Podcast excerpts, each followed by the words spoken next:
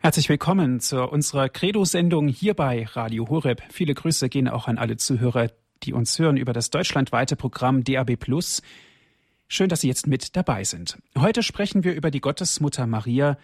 Über Maria gibt es natürlich eine ganze Menge zu forschen und auch zu berichten.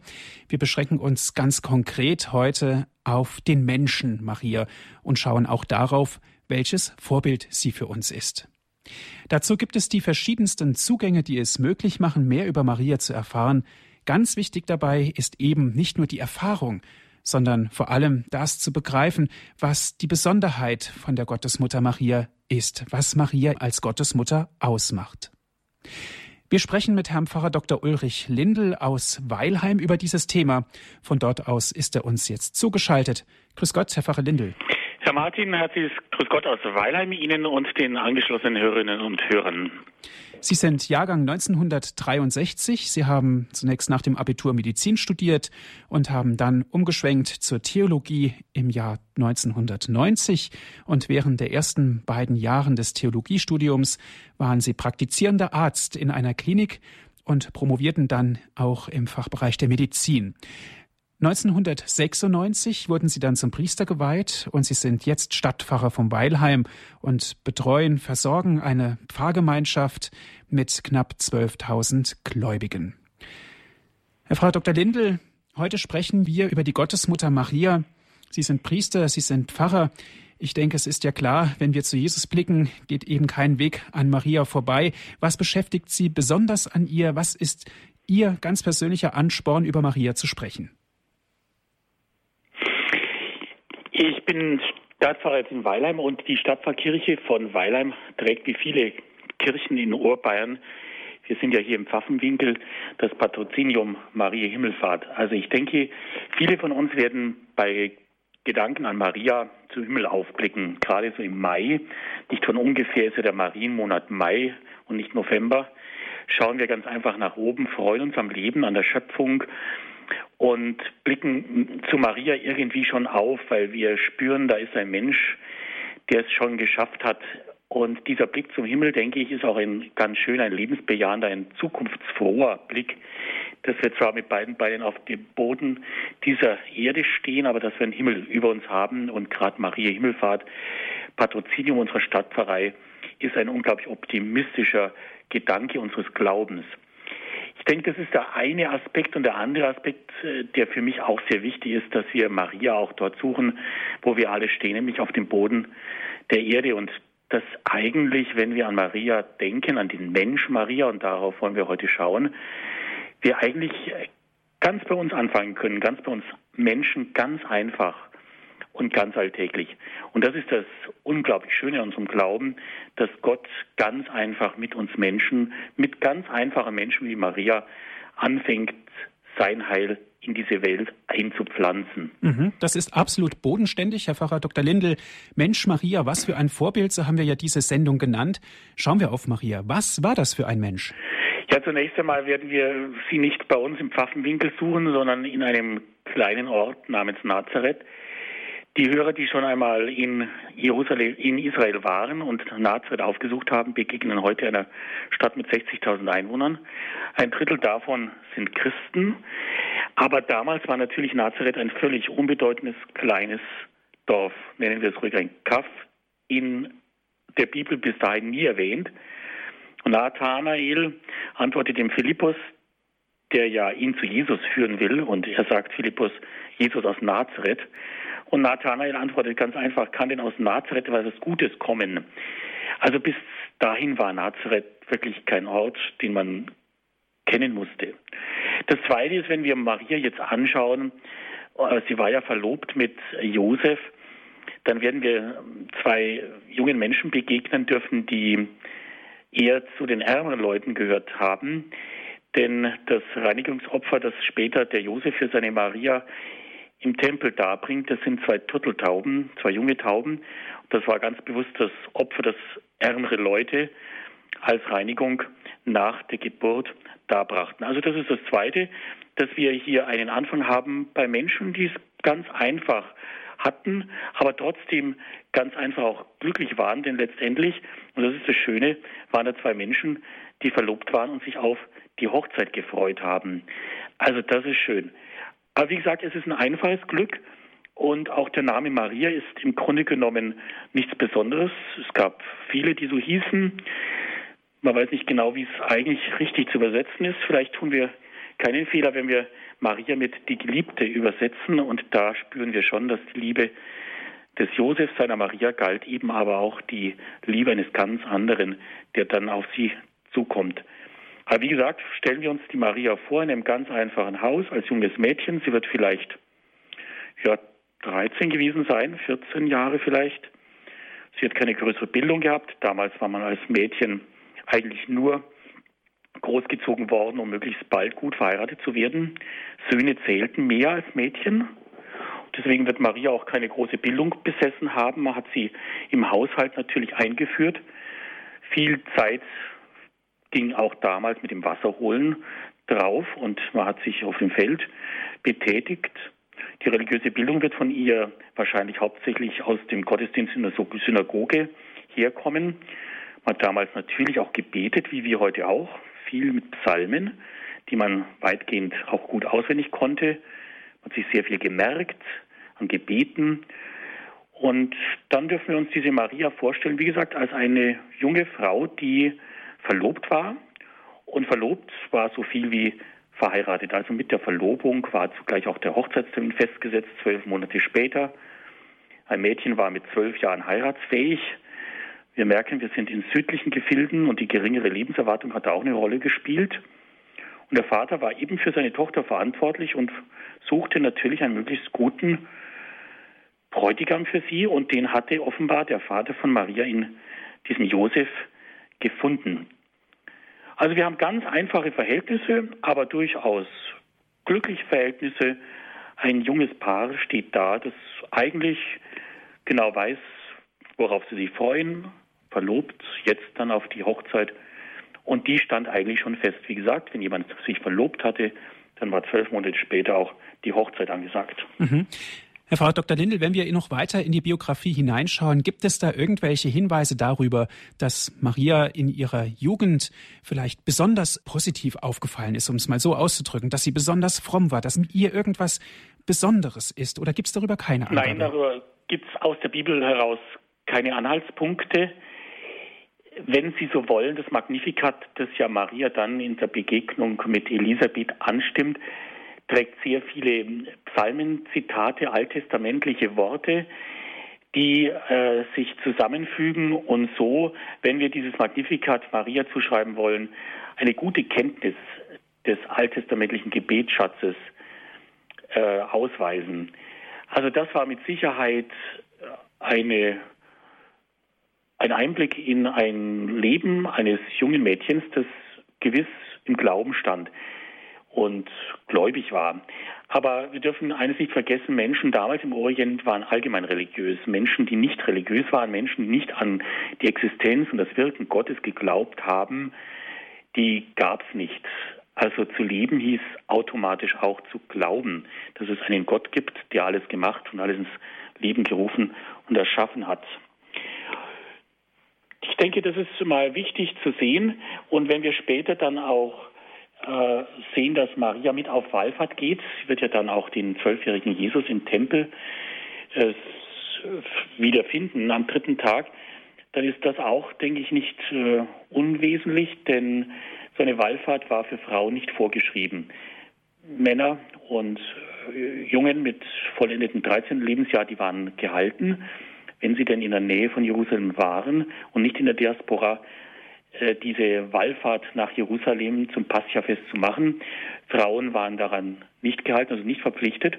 Und trotzdem wissen wir, dass Maria mit dabei ist. Also sie war sicherlich eine, die ihren Glauben praktiziert hat, die am Sabbat in die Synagoge gegangen ist und die die Wallfahrten, soweit es ging, nach Jerusalem mit vollzogen hat. Und es waren richtige Pilgerwege, Pilgergruppen, in denen viel gebetet, viel gesungen wurde.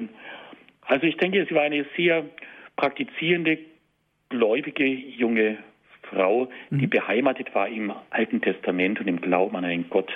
Mhm. Mensch Maria, was für ein Vorbild. Das ist heute unser Thema unserer Sendung Credo hier bei Radio Horeb. Gleich nach der Musik werfen wir einen Blick in die Bibel, schauen da nach, wo begegnet uns Maria ganz konkret. Wir sind im Gespräch mit Herrn Pfarrer Dr. Ulrich Lindel aus Weilheim.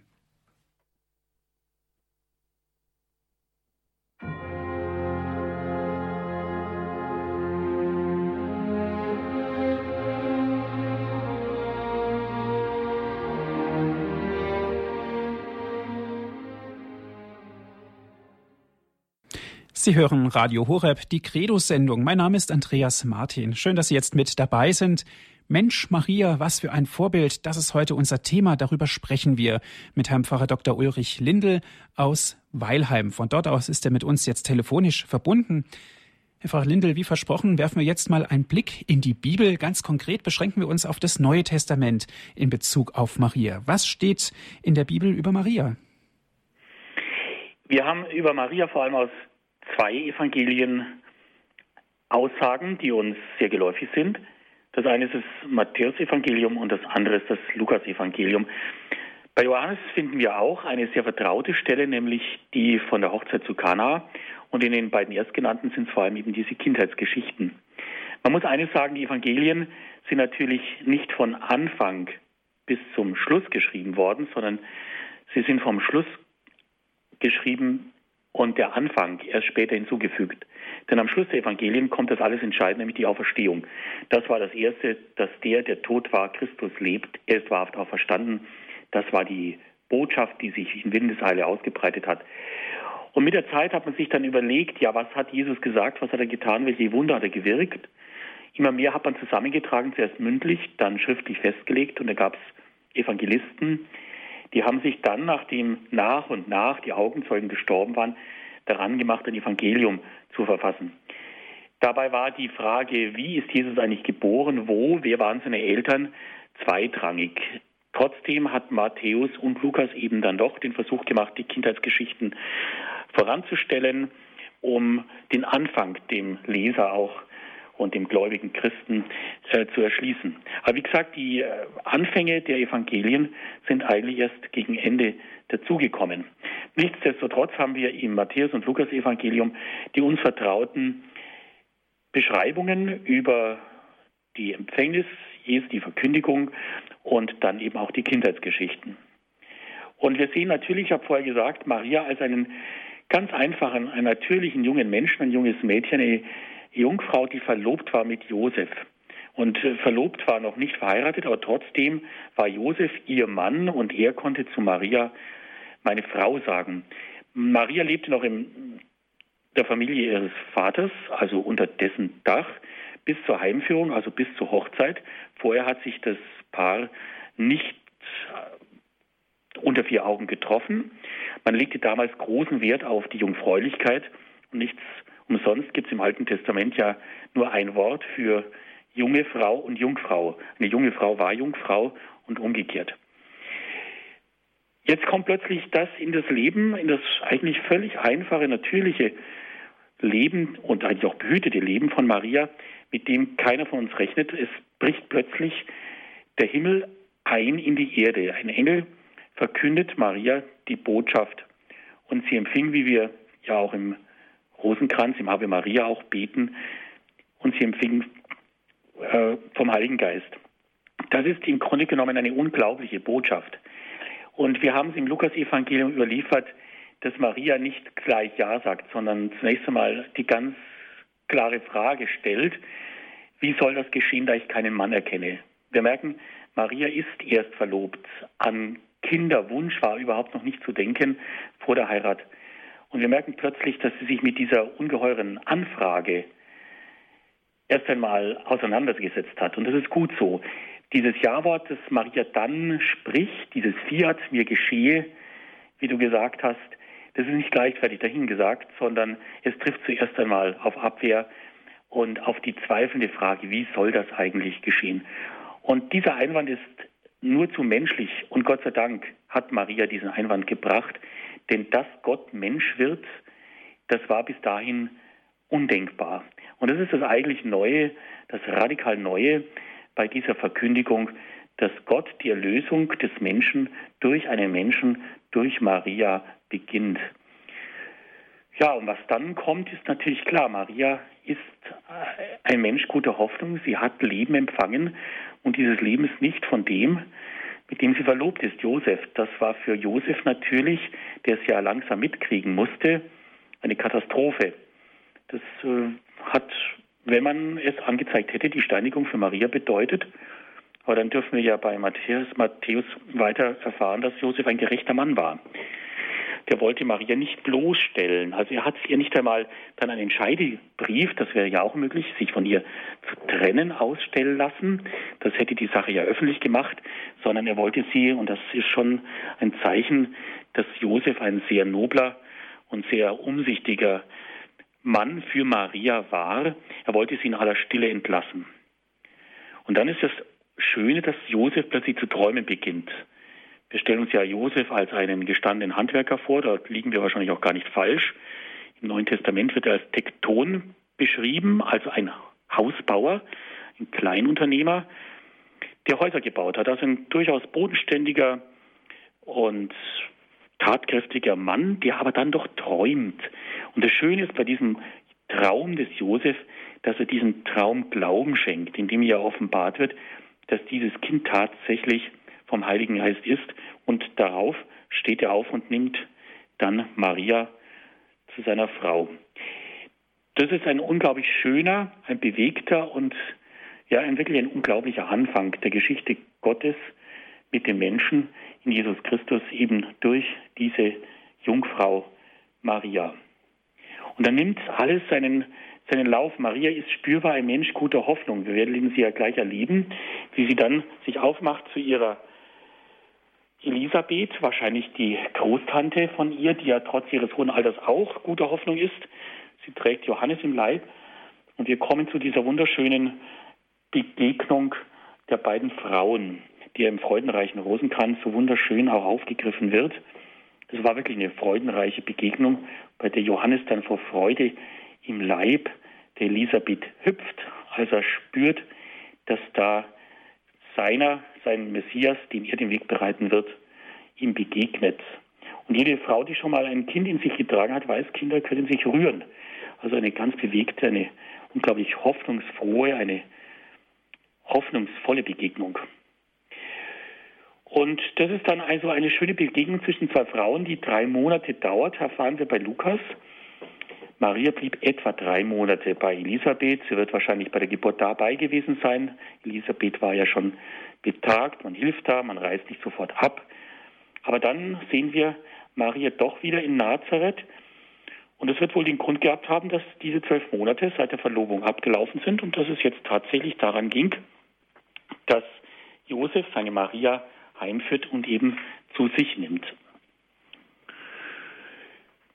Der nächste Weg, den wir natürlich alle kennen, wird dann dieses junge Paar nach Bethlehem führen. Die Volkszählung, es gab alle 14 Jahre eine Volkszählung. Sie stand wieder an und Josef muss nach Bethlehem. Das zeigt, dass er zwar in Nazareth gewohnt hat, aber Grundbesitz in Bethlehem hatte. Denn der, der in einem Ort Grund und Boden hatte, der musste dorthin, um sich aufschreiben zu lassen. Das war nicht bloß ein kurzer Aufenthalt, sondern man musste dort auch nach dem Rechten sehen und diesen Grund und Boden womöglich auch bewirtschaften. Denn Sie wissen, dass das Land damals besetzt war und die römischen Besatzer legten großen Wert darauf, dass wirklich nicht allzu viel Ackerfläche brach lag, sondern bewirtschaftet wurde. Man musste schließlich Getreide und Feldfrüchte einholen für das Volk, für die Ernährung. Und da merken wir, dass wir in Bethlehem angekommen sind wir erfahren einige Details, eine Herberge, in der sie keinen Platz finden, eine Krippe, das ist keine Futterkrippe aus Holz, wie wir sie in manchen bayerischen Krippen finden, sondern es ist eine Steinkrippe. Und diese Krippen waren oft bei Herbergen aufzufinden, weil dort eben die Gäste ihr Vieh unterbrachten, keine angenehme Unterkunft. Aber offenbar blieb den beiden nichts anderes übrig, dass sie diese Entbindung in dieser Herberge, in dieser in der ja kein Platz mehr war, nicht vornehmen konnten, sondern eben auf die Krippe ausweichen mussten. Ein sehr unwirtlicher und wiederum ein sehr, sehr einfacher Ort der Menschwerdung Gottes in dieser Welt. Die Hirten sind die ersten, die an die Krippe kommen. Hirten waren auch ganz einfache, man würde heute sagen unterprivilegierte Leute. Aber sie sind wiederum die ersten, die da sind und staunen.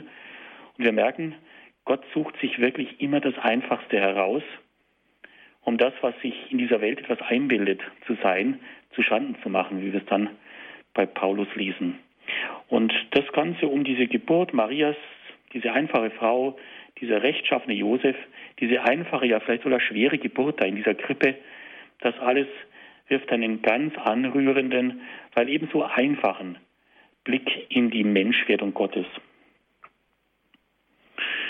Wir sehen dann Maria natürlich wieder 40 Tage danach im Tempel, der erstgeborene Sohn. Jesus wird Gott geweiht und sie wird gereinigt.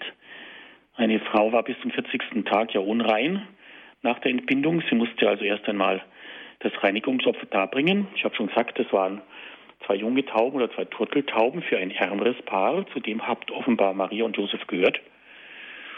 Und die nächste Begegnung ist dann schon mit diesem greisen Simeon. War ein charismatischer Laie, so kann man sich den vorstellen, der dann plötzlich sieht, wie er Jesus im Tempel erblickt, dass da das Licht, das die Welt erleuchtet, in seine Nähe gekommen ist. Nun lässt du deinen Knecht, wie du gesagt hast, in Frieden scheiden. Jetzt kann ich gehen, denn ich habe gesehen, dass die alttestamentliche Hoffnung in diesem Licht erstrahlt, das die Erlösung für die Welt bedeutet. Ich bin das Licht der Welt. Simeon sieht das in seinem Kreisenalter im Anblick des Kindes Jesu im Tempel. Die Flucht nach Ägypten schließt sich an und wir sehen plötzlich wiederum eine schwere erste Zeit. Und diese Flucht wird das Paar nach Ägypten bringen. Und von dort kehren sie eben nicht zurück nach Bethlehem, weil dort hat ja dieser Archelaus nach dem Herodes dem Großen den Thron bestiegen. Er war ebenso grausam wie sein Vater. Sie weichen also jetzt wieder zurück aus nach Nazareth und dort ist der Herodes Agrippa, der nicht so berüchtigt ist. Und dort wollen sie dann schauen, dass ihr Kind gut groß werden kann. Zu diesem Zeitpunkt dürfte Jesus so drei bis vier Jahre alt gewesen sein. Und wir merken plötzlich, treten wir ein in eine ganz lange Zeit im Leben Jesu, diese verborgenen Tage seiner Kindheit und Jugend, bis er eben dann mit, ja, sagen wir 30 Jahren in die Öffentlichkeit hinausgeht und sich taufen lässt. Dazwischen erleben wir Jesus mit seinen Eltern nur noch einmal, nämlich im Tempel. Wir wissen, dass sie auf Pilgerschaft waren. Sie waren zum Paschafest nach Jerusalem und dort durfte Jesus mit. Er war erst zwölf. Eigentlich gehen da erst 13-jährige Buben mit, aber Jesus durfte schon ein Jahr früher dazu. Und sie suchen ihn dann bei der Rückreise. Sie ahnen, finden ihn nicht und werden ihn dann am dritten Tag im Tempel finden, mitten unter den Schriftgelehrten. Und dort wird er dann diese geheimnisvolle und von Maria nicht zunächst gleich verstandene Antwort geben, wusstet ihr nicht, dass ich dort sein muss, was meines Vaters ist. Das sagt Jesus ganz bewusst auch im Angesicht seines Vaters, seines der Vaters Josef. Wir wissen nicht, was sich Josef dabei gedacht hat. Er wird es wohl auch nicht verstanden haben. Maria macht zuerst Vorwürfe, wir wissen es, aber dann vernehmen wir, sie bewahrte alles in ihrem Herzen und dachte darüber nach. Sie nimmt es also sich zu Herzen, was Jesus sagt, und die Eltern nehmen Jesus mit und dann schließen sich weitere, ja, fast 20 Jahre an, in denen Jesus heranwächst, vielleicht das Handwerk seines Vaters erlernt und hineinwächst in Leben und Glauben. Herr Pfarrer Dr. Lendl, jetzt haben Sie uns eine Menge Stoff geliefert. Bemerkenswert ist das, was Sie gerade gegen Ende gesagt haben bei Lukas, die Episode vom zwölfjährigen Jesus im Tempel. Im Grunde genommen hat ja Maria reagiert wie jede Mutter. Ne? Sie sagt also, mein Sohn, warum hast du das uns angetan? Das ist mit Sicherheit auch eine Besonderheit, denn sie hat ihren Jesus als ganz normalen Burschen, als ganz normalen Menschen zunächst verstanden. Richtig, und das ist das, was uns Maria auch so unglaublich sympathisch macht und warum sie für uns Menschen so unglaublich wichtig ist, weil sie eben ganz Mensch war und ist. Und in diesem Augenblick im Tempel spüren wir genau die Mutter die spürt, dass das Kind langsam erwachsen wird. Das ist ja die Erfahrung einer jeden Mutter, die ihr Kind zunächst im eigenen Schoß trägt, dann auf die Welt bringt, im Arm hält, dann stehen, gehen, laufen lernt. Und irgendwann kommt die Zeit, da spürt man, dass ein Kind eigene Wege gehen wird, dass es selbstständig geworden ist und dass man es langsam loslassen, ja sagen wir, laufen lassen muss. Das war bei Jesus natürlich umso wichtiger, weil er ja eine Berufung in sich getragen hat. Er wusste ja in diesem Augenblick im Tempel schon, wem er eigentlich gehört. Und das war für Maria natürlich doppelt schwer, dass er sagt, wusstet ihr nicht, dass ich in dem sein muss, was meinem Vater gehört. Und er meinte nicht bloß den Tempelhof, sondern er meinte wirklich die Sendung, das Sein im Vater, wie wir es bei Johannes dann weiter hören. Denn mein Vater und ich, wir sind eins. Und es ist natürlich schon schwer zu hören für eine Mutter, wenn ich zum Beispiel ein kleines Kind sehe, dann beuge ich mich in der Regel runter, schaue dem Kind in die Augen und frage nicht, wie heißt denn du, sondern wem gehörst denn du? Und das Kind sagt dann eben immer, und das ist was Schönes, der Mama oder dem Papa und dann strahlt das Kind. Und dieses Gefühl, mein Kind gehört mir, ist ein unglaublich tiefes und schönes Gefühl, aber im Grunde genommen stimmt es nicht, denn letztendlich gehören uns die Kinder nicht, sondern wir müssen als Eltern oder auch als Pfarrer schauen, dass Kinder gut groß werden und dass sie dann den Weg hineinfinden in ein eigenes Leben und ihrer eigenen Berufung folgen können. Und das war bei Maria in diesem Tempelerlebnis beide Male vorhanden. Auf der einen Seite macht sie sich Sorgen und dem Kind berechtigte Vorwürfe. Er war erst zwölf und noch nicht bald dreizehn. Man hat ihn also ein Jahr früher mitgehen lassen und plötzlich büchst er aus. Auf der anderen Seite, bei allen Vorwürfen, bewahrt sie, was sie von Jesus hört in ihrem Herzen und denkt darüber nach. Das heißt, Maria gibt sich und ihrem Glauben die Chance des Verstehens. Der wird nicht abgehakt, sondern im Herzen bewahrt. Übrigens schon wie die Hirten bei Maria und dem neugeborenen Kind in der Krippe erscheinen und von den Erlebnissen auf den Hirtenfeldern und der Verkündigung der Engel, das Gloria der Engel auf diesen Hirtenfeldern erzählen, da staunen die anderen und Maria wird berichtet, bewahrte alles in ihrem Herzen. Das ist eine ganz schöne Einstellung, die, denke ich, Mütter nachvollziehen können, dass man etwas, was Kinder tun, sagen, was man vielleicht noch gar nicht sofort versteht, ganz einfach noch im Herzen bewahren muss und so die Chance bekommt, im Laufe der Jahre mehr Klarheit zu bekommen und mehr zu verstehen. Aber das ist, glaube ich, eine Erkenntnis, die wir alle im Leben haben, dass wir so manches einfach erst später verstehen und einsehen und den tieferen Sinn dann auch begreifen. Eine Erkenntnis, die immer weiter fortschreiten wird, wahrscheinlich bis ans Lebensende und natürlich aus christlicher Sicht darüber hinaus. Mensch Maria, was für ein Vorbild, darüber sprechen wir heute in unserer Sendung Credo hier bei Radio Horeb mit Herrn Pfarrer Dr. Ulrich Lindel aus Weilheim.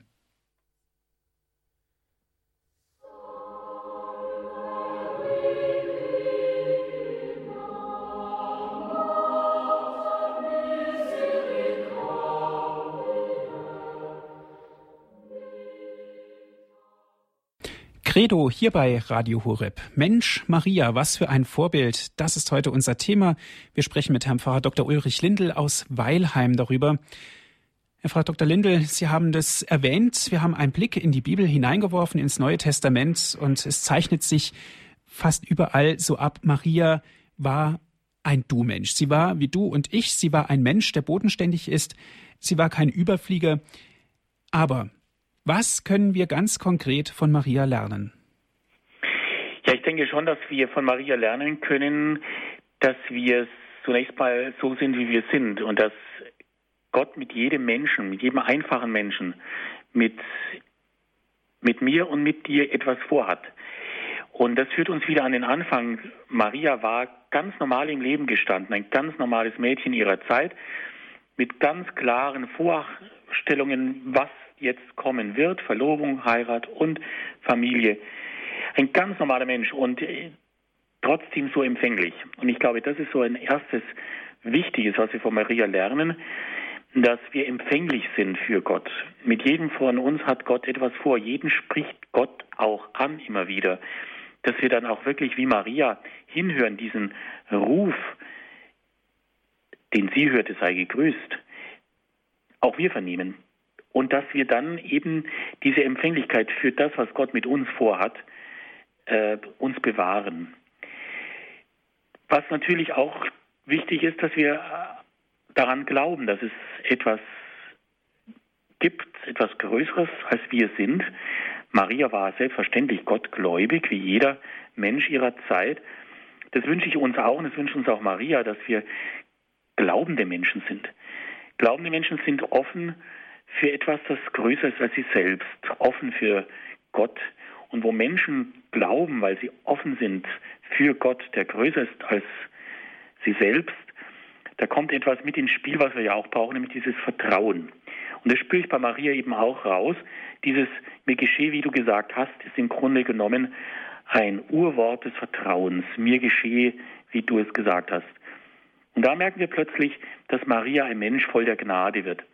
Denn wenn wir so den modernen Menschen anschauen, diesen Homo faber, der immer versucht, alles im Griff zu haben, der braucht dieses mir geschehe, wie du gesagt hast, noch kaum mehr zu sagen, weil er alles selbst machen möchte und glaubt, alles selbst machen zu können.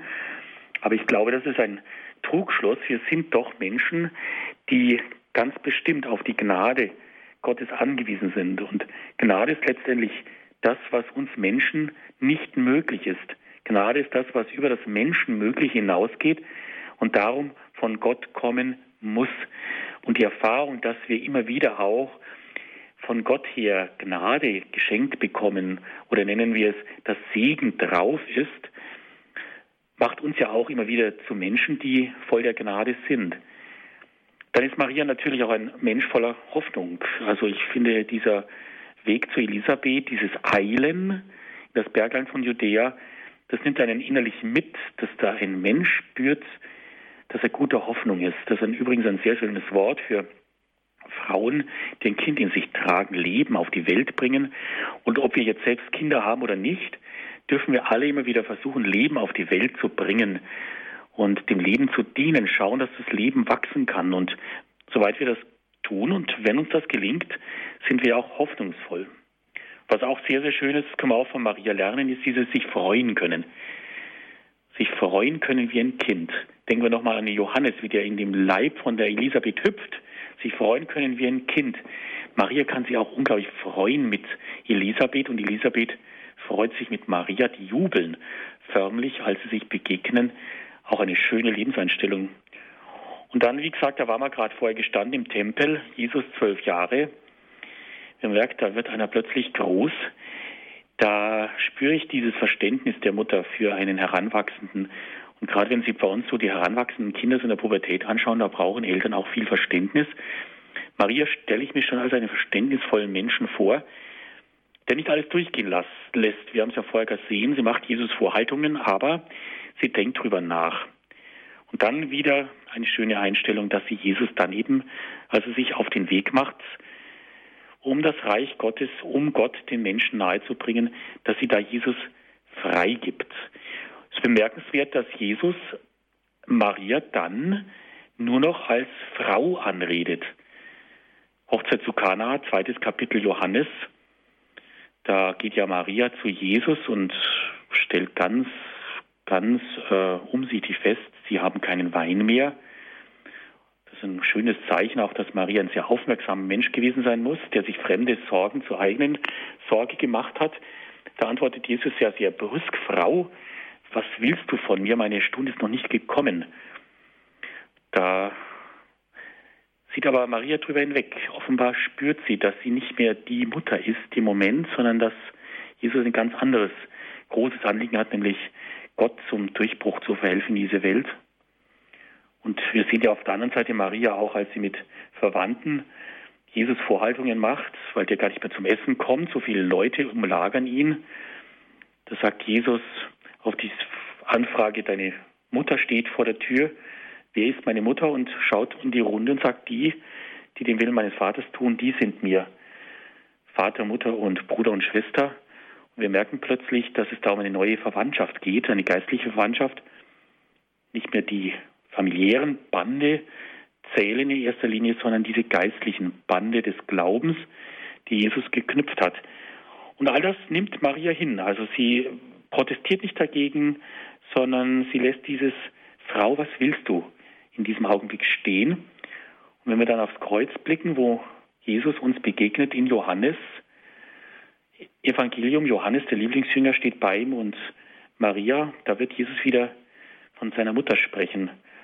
Und zu Johannes sagen sie, deine Mutter und zu Maria, siehe dein Sohn. Wir merken plötzlich, dass am Ende Jesus wieder ganz diese Nähe zu seiner Mutter, ganz Mensch am Kreuz auch sucht und in diesem Augenblick auch findet. Nicht zuletzt da begegnen wir wieder Maria als eine ganz starke Frau am Kreuz. Sie steht durch, sie hält durch, sie hält aus.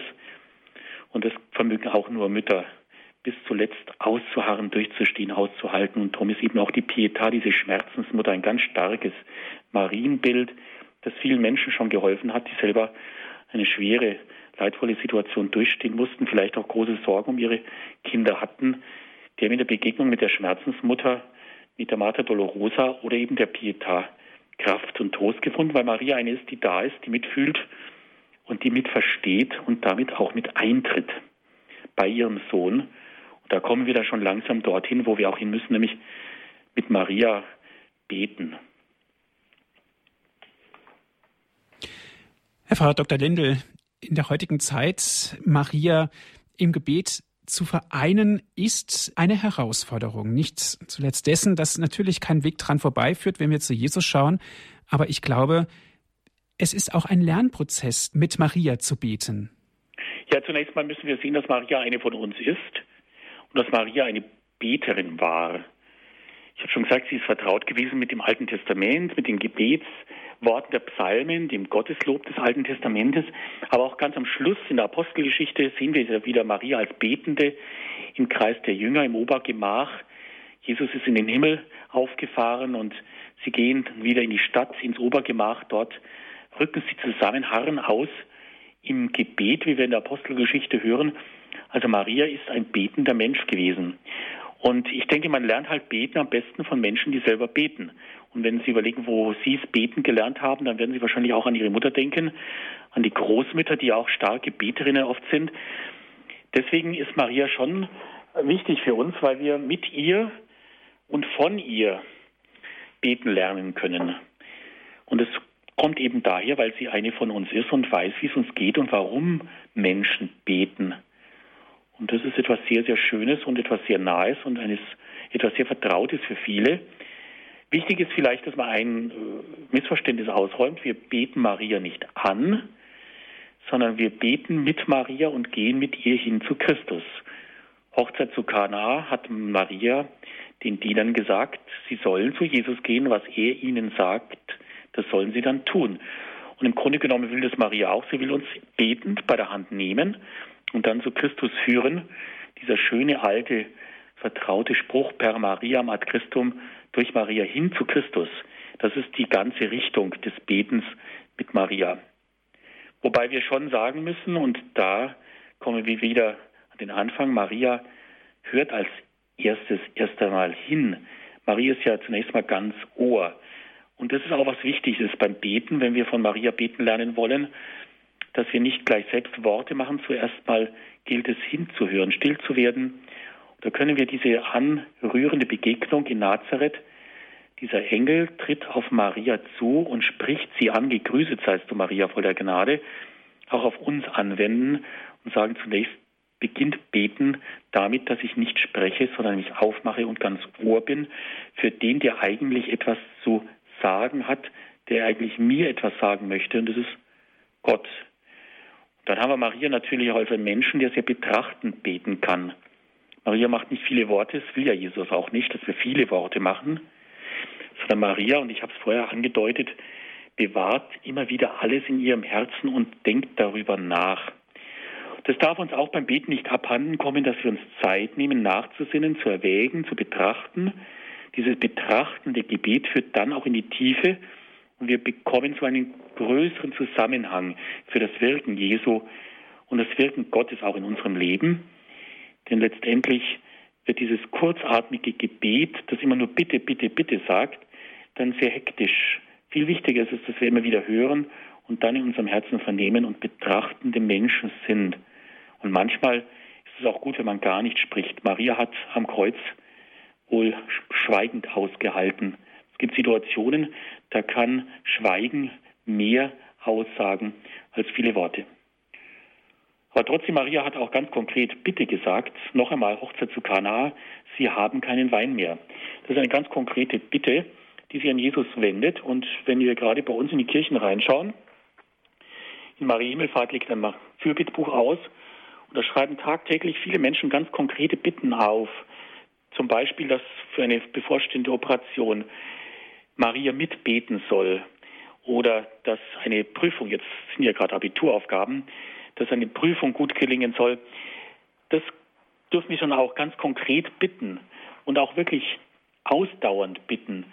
Aber wie gesagt, nicht sagen, Jesus, du sollst das und das tun, das macht Maria auch nicht, sondern sie sagt zu den Dienern, was Jesus euch sagt, das tut. Also Jesus schon wirklich überlassen, was er tut und wie er handelt und trotzdem zu Jesus hingehen, ganz konkret, mit Bitten, die uns erfüllen, aber bitten zugleich auch mit dem Vertrauen, dass Jesus wie Gott überhaupt am besten weiß, was letztendlich gut für uns ist. Und dann ist es natürlich auch so, dass Maria nicht nur bittet, sondern auch lobt. Das Magnificat haben wir schon angesprochen, da jubelt ja eine direkt. Dieses Loben, das Preisen, das Danken gehört auch dazu. Können wir von Maria auch lernen, dass sie ganz ausgewogen gebetet hat. Und wie gesagt, noch einmal Pfingst Pfingsten will erbetet werden und vor Pfingsten sehen wir Maria eben nicht alleine, sondern in einer dichten Gemeinschaft des Gebets. Auch das können wir von Maria lernen, dass wir immer wieder auch miteinander beten, dass wir zusammenrücken im Gebet.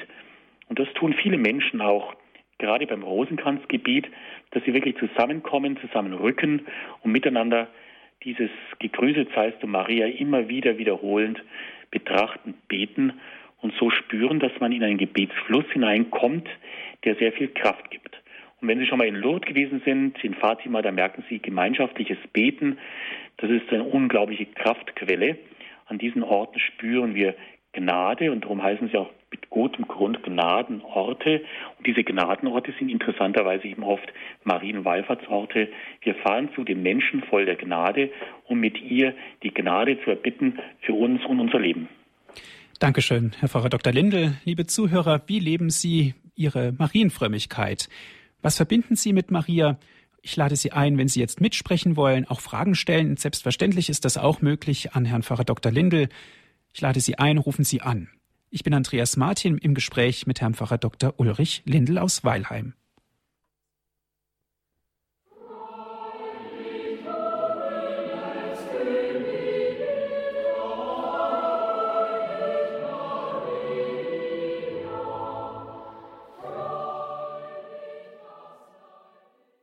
Sie hören die Sendung Credo hier bei Radio Horeb. Mensch, Maria, was für ein Vorbild.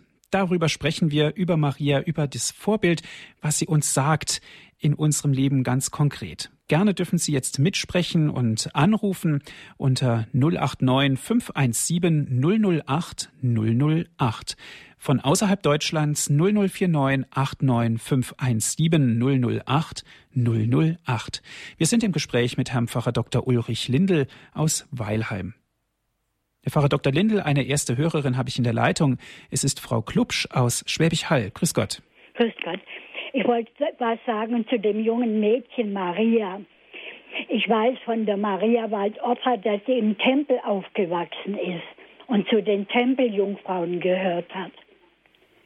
Das ist das eine. Und dann wollte ich was zu der Stallgeburt sagen. So denken die Wohlstandsgesellschaft, das ist sehr schrecklich. Aber ich habe die Flucht mitgemacht. Und mein Vater ist nur dadurch gerettet worden, dass er in einem Stall übernachten durfte. Da sieht man die ganze Sache ganz anders. Hm. Und, und dann muss man berücksichtigen, wie damals die Leute gelebt haben. Die haben keine Einzelzimmer gehabt. Und auch die Gastwirtschaft hatte keine Zimmer, sondern das wäre in aller Öffentlichkeit dann gewesen, dass Maria das Kind zur Welt bringen musste. Und im Stall war sie alleine. Und behütet und beschützt. Also war für sie die Stallgeburt wesentlich besser, als wenn sie in irgendeinem Haus unter vielen Leuten hätte gebären müssen oder in einer gastwirtschaftlich, wo man draußen übernachtet hat und nur in einem eingezäunten Raum und dann Tiere und Menschen und alles durcheinander war. Mhm. Das sind interessante Aspekte, Herr Frau Dr. Lindel. Ja, Frau Klubs. Die äh, Frage war, was wir aus der Bibel über Maria wissen. Und tatsächlich ist das, was Sie gerade sagen, dass Maria als Jungfrau im Tempel, als Tempeljungfrau äh, aufgewachsen sei, also nicht in der Bibel überliefert, sondern es gibt sogenannte apokryphe Evangelien, die ganz bewusst nicht in das Neue Testament aufgenommen worden sind, weil ihr, ihre Verlässlichkeit äh, bezweifelt worden ist. Das sind außerbiblische Traditionen, denen wir nicht allzu viel Glauben schenken müssen. Zumindest findet sich darüber in den neuen testamentlichen Evangelien kein Wort. Das ist, denke ich mal, ganz wichtig. Und das Zweite ist die äh, Geburt in einem Stall ist in jedem Fall eine schwere Geburt, wie es leider weltweit auch heute viele Frauen durchmachen müssen. Viele Frauen gebären unter schwierigsten Umständen. Und gerade darin sehen wir, dass es Gott sich auch nicht leichter machen wollte. Er hat ja in Jesus Christus wirklich sich entäußert und ist Sklave geworden, uns Menschen gleich. Und er hat sich wirklich bis zum Kreuz allem unterworfen, dem auch Menschen heutzutage weltweit unterworfen sind. Auch die Flucht nach Ägypten ist ja so eine Einsprengselung, die zeigt, dass er auch auf der Seite der Vertriebenen, der Flüchtlinge ist. Und wenn Sie gerade sagen, dass gerade die Heimatvertriebenen im Zuge des Zweiten Weltkriegs unter oft sehr schwierigen Umständen überleben konnten, dann ist es sicherlich richtig. Die Herberge in Bethlehem wird mit Sicherheit ein ganz, ganz einfaches Gasthaus gewesen sein. Bethlehem ist ein ganz kleiner Ort gewesen. Da gab es sicher nur eine Herberge mit einem Zimmer. Insofern haben Sie recht, sie hätte da nicht unbeobachtet entbinden können. Nichtsdestotrotz ist der Stall, in dem das Vieh dann untergestellt wurde, der nicht regelmäßig gereinigt wurde, mit Sicherheit eine wenig geeignete Möglichkeit gewesen zu entbinden.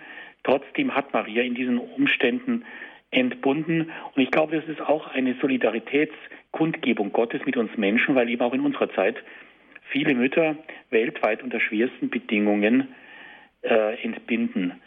Und ich sage immer wieder, wir können uns deswegen mit Jesus Christus eben auch so gut identifizieren, weil er eben es sich nicht leichter gemacht hat, nicht leichter machen wollte, weil er sich nichts erspart hat, was auch Menschen weltweit nicht erspart bleibt.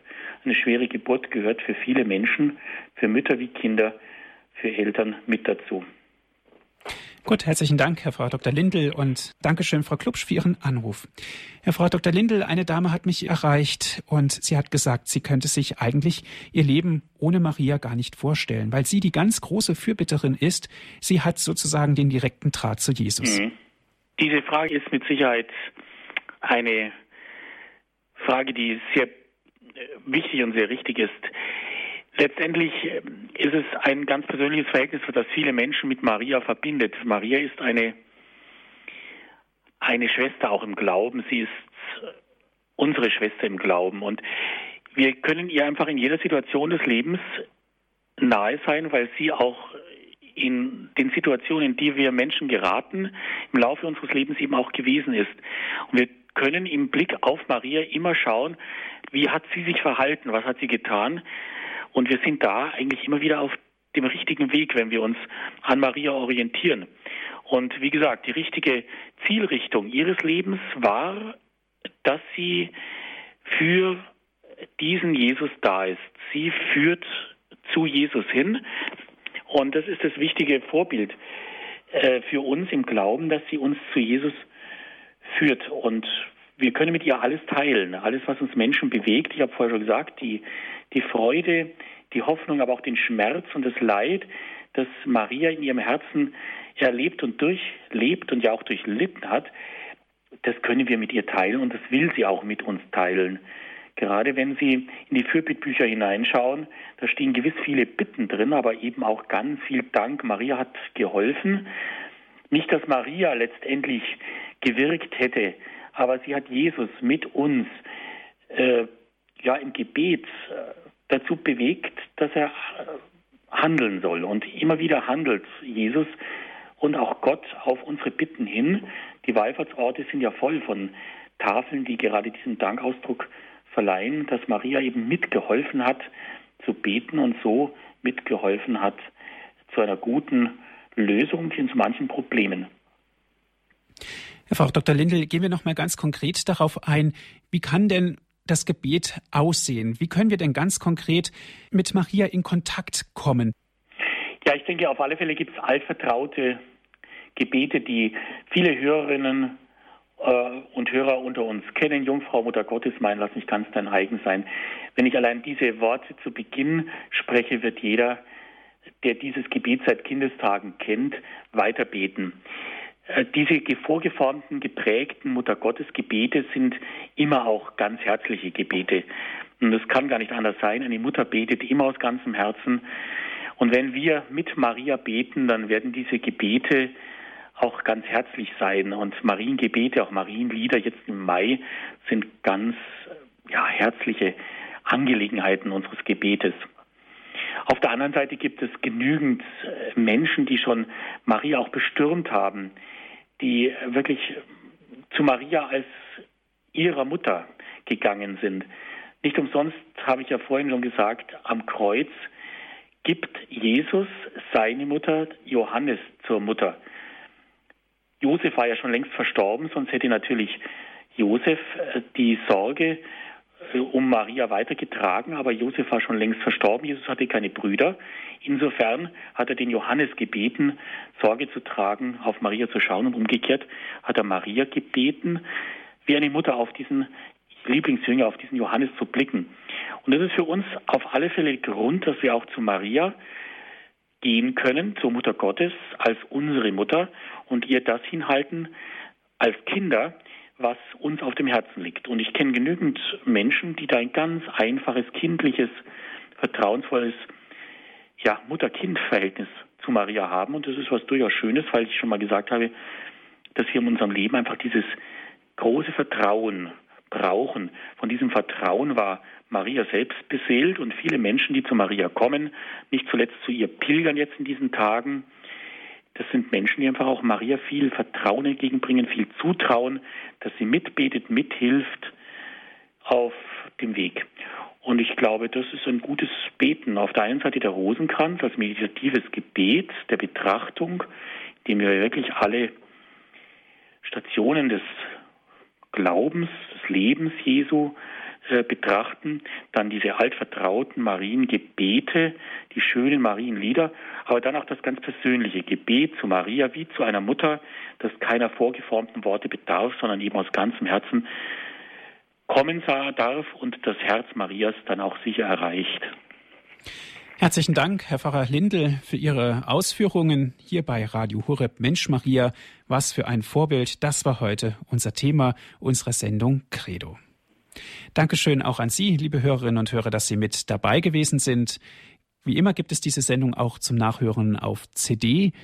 Rufen Sie unseren CD-Dienst an, dann schicken wir Ihnen kostenlos einen Mitschnitt dieser Sendung zu.